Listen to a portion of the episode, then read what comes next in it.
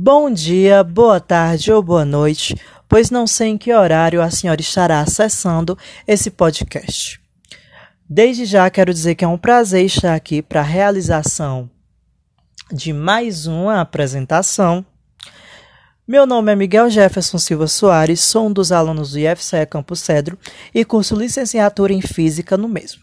Bem, como foi proposto na atividade, irei aqui apresentar no caso, abordar, o que foi entendido após a leitura do artigo disponibilizado, onde irei falar sobre um dos tópicos que eu mesmo escolhi. Bem, o tópico no qual eu escolhi trata-se de construindo salas de aula exclusivas.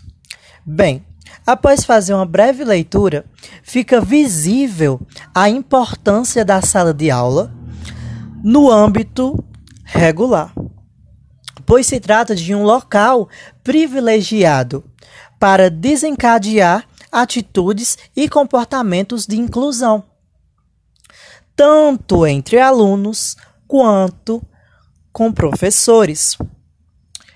Nesse lugar, onde as interações elas se processam através de tarefas e, e trocas sociais ou acadêmicas significativas, é lá que tudo acontece.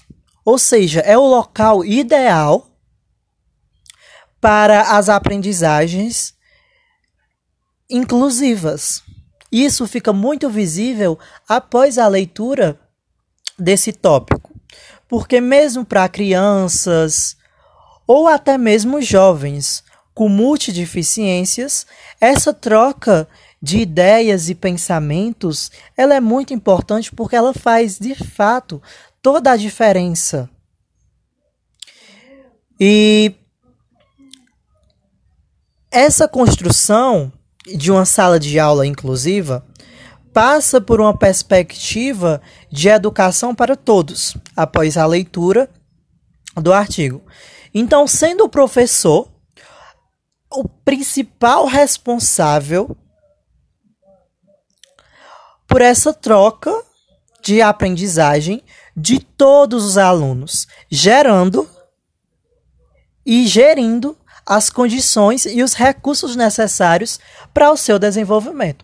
Então percebam que após essa leitura é visível entender a grande importância da sala de aula e o quanto ela tem um papel fundamental na construção desse jovem ou dessa criança.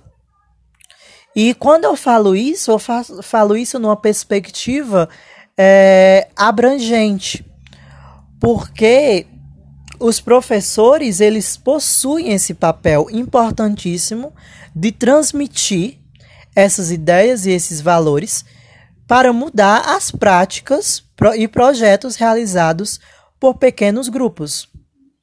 Ou seja, essa cooperação e essa participação ativa dos alunos nas suas aprendizagens, eles são o caminho a seguir para desencadear sucesso em todos os âmbitos, independentemente das suas características. Então percebam aqui, quando eu falo independentemente das suas características, eu estou me referindo que não existe essas limitações. Temos aí o, o papel do professor como grande sujeito da história. Temos os alunos, onde eles são ouvintes e que o professor aí vai ter um grande pra, papel, perdão, para construir algo inclusivo, ou seja, não dividir a turma quando o assunto é deficiência ou preconceito. Então ele vai ter o papel aí de juntar e não de separar. E fazendo isso, ele vai fazer com que essas crianças, com ou sem deficiência, elas consigam aprender e absorver esses conhecimentos de forma igual e abrangente. Mas é óbvio, se elas forem devidamente orientadas. Então, através disso, essa opinião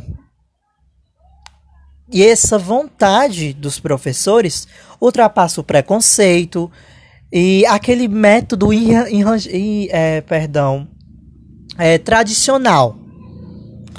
Então, os alunos aprendem melhor, se desenvolvem melhor, participam com forma mais ativa.